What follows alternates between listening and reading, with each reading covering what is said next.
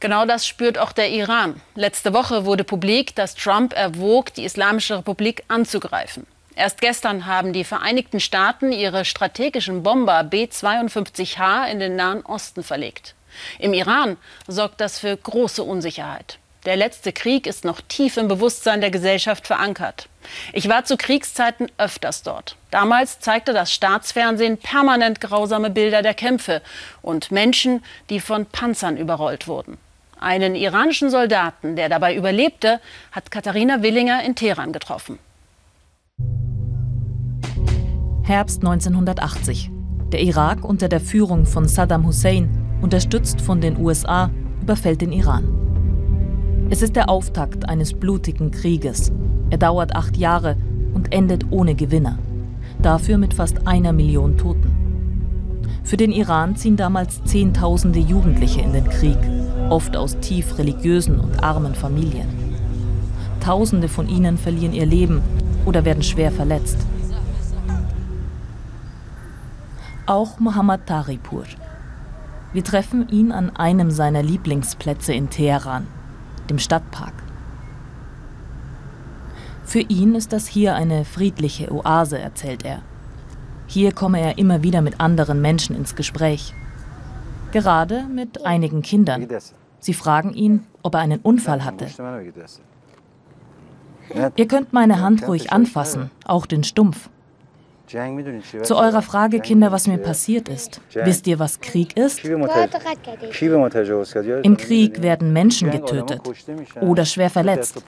Ich habe einen Finger und meine Beine verloren, seht ihr?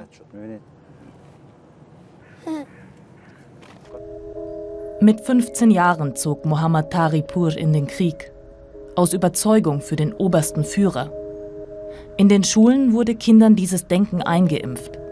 Sein Einsatz dauerte nur wenige Monate. Eine Granate verletzte ihn schwer. Ich bin in einen Krankenwagen gebracht worden. Doch noch ehe er losfuhr, wurde der Wagen von einem Panzer getroffen. Ich bin quasi zusammengefaltet und in den Motor des Wagens eingeklemmt worden. Monatelang lag er im Krankenhaus. Beide Beine mussten schließlich amputiert werden. Der Krieg von damals ist in Teheran noch heute omnipräsent. Die Führung hält gezielt Feindbilder aufrecht. Das ist längst nicht mehr der Irak. Down with the USA lautet der bekannte Schlachtruf der Hardliner. Solche Graffitis finden sich an vielen Orten der Hauptstadt. Der Westen als Bedrohung, gegen den sich die Islamische Republik zur Wehr setzen muss. So die Message der Führung. Auch den Tod von Qasem Soleimani, der von den USA getötete General, werde man rächen, heißt es immer wieder.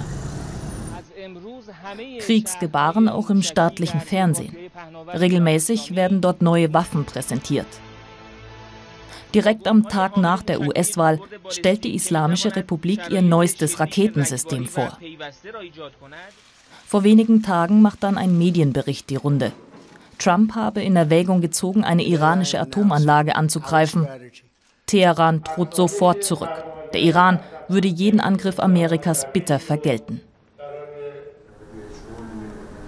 Auch wenn er kein Systemkritiker ist, Kriegsveteran Mohammad Taripur sieht sich mittlerweile als Pazifist. Seit einigen Jahren leitet er das Museum of Peace. Kriegsopfer erzählen hier von ihren ungeschönten Erlebnissen mit Krieg. Die Bedeutung von Frieden kann man jungen Leuten in wenigen Worten erklären. Krieg muss man verdammen, Frieden muss man wertschätzen. Derzeit kommen wegen Corona aber kaum Besucher. Mitarbeiterin Mona arbeitet hier freiwillig an einigen Tagen.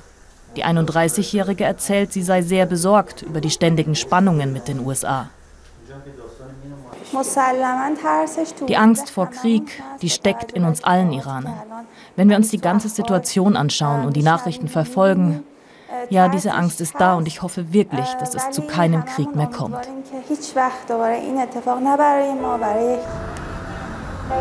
Viele Iraner haben nicht nur Angst, sie sind wütend.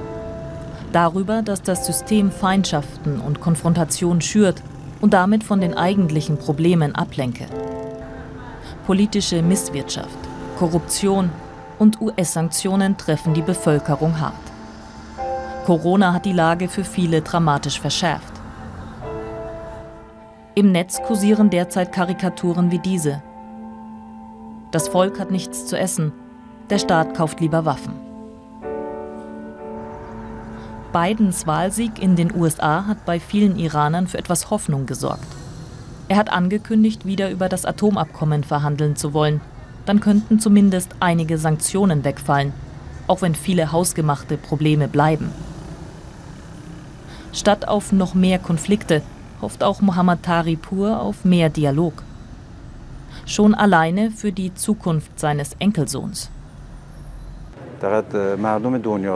Ich mache mir Hoffnung, dass die Staatsmänner und die Menschen auf der Welt netter und friedlicher miteinander umgehen werden. Mein größter Wunsch ist es, dass es keinen Krieg mehr geben wird. Der jungen Generation im Iran wünscht er, der Kriegsveteran, eine friedliche Zukunft.